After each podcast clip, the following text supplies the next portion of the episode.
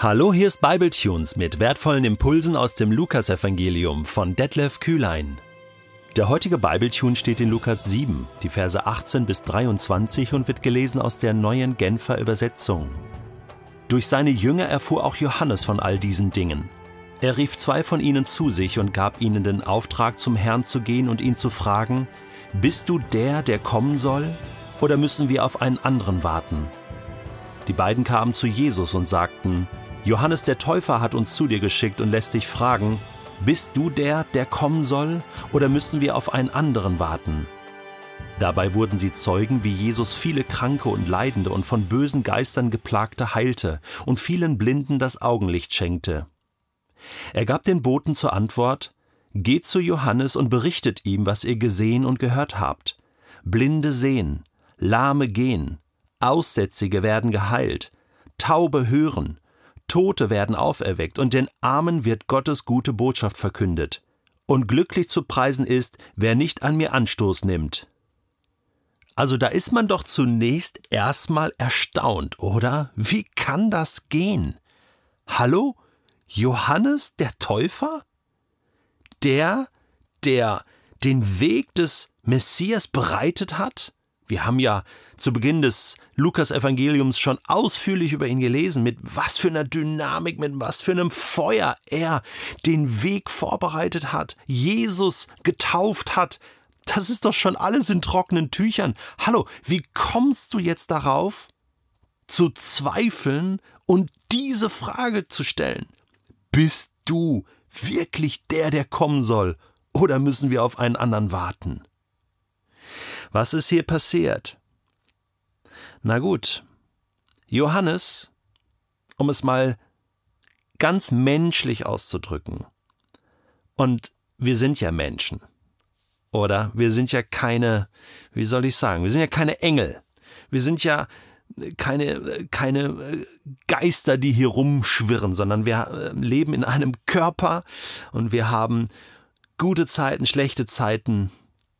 Und Johannes hat jetzt hier wirklich eine schlechte Zeit. Er hat am Anfang alles gegeben, alles gegeben, alles Feuer gegeben, jeden leidenschaftlichen Tropfen rausgedrückt aus seinem Körper. Und er hat das Volk vorbereitet. Und er hat es so vorbereitet, dass er gesagt hat, jetzt bricht eine neue Zeit an und kehrt um, denn das Gericht Gottes steht vor der Tür. Denn es ist klar, von den alttestamentlichen Propheten her konnte man davon ausgehen, dass mit dem Kommen des Messias auch das Kommen des letzten Gerichtes angesagt ist.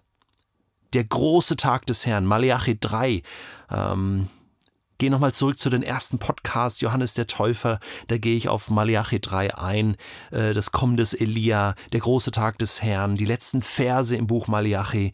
Äh, das, das ist die Idee gewesen und, und Johannes hat genau dafür gelebt und alles gegeben, Haut und Haar, und jetzt sitzt er deswegen im Gefängnis. Herodes hatte ihn, hatte ihn gefangen genommen und er sitzt im Gefängnis und wartet. Ja, wir wissen es schon, er wartet auf seinen Tod. Und jetzt hört er von Jesus. Und Jesus, der Messias, ist jetzt nicht unterwegs und hält groß Gericht. Nein. Er bringt die Gnade zu den Menschen und die Barmherzigkeit. Er weckt Tote auf. Er, er predigt. Er verbringt Zeit mit, mit Kranken, mit Sündern, mit Menschen am Rande der Gesellschaft. Und Johannes fragt sich, ja, gut, okay, alles gut und schön, aber wann, wann kommt der Tag, wo, wo der große Abschluss ist? Wie lange soll das jetzt noch gehen? Ich, ich dachte, ich dachte, hä? Der Messias ist da und, und, und wann wird Israel befreit? Wann, wann stehst du auf, Messias, und, und ergreifst auch das politische Zepter eines Königs in Jerusalem? Wann haust du auf den Tisch? Und so nach dem Motto, ich bin ja hier im Gefängnis, wann kommst du und befreist mich? Bist du, der da kommen soll? Oder müssen wir auf einen anderen warten? Johannes ist sich nicht mehr sicher, er ist voller Zweifel. Jetzt schickt er seine Jünger zu Jesus Und es ist so spannend. Dabei wurden diese Jünger Zeugen, wie Jesus viele Kranke und Leidende und von bösen Geistern geplagte heilte und vielen Blinden das Augenlicht schenkte. Alles Zeichen des Messias. Und Erfüllung einer Prophetie, nämlich einer messianischen Prophetie aus Jesaja 61. Das, was Lukas ähm, schon in Lukas Kapitel 4 ähm, sozusagen aufgezeichnet hat, dass Jesus in der Synagoge von Nazareth diesen Text zitiert. Wir sprachen auch in Lukas 4 darüber. Kannst du auch gerne nochmal reinhören. Das fließt jetzt hier zusammen.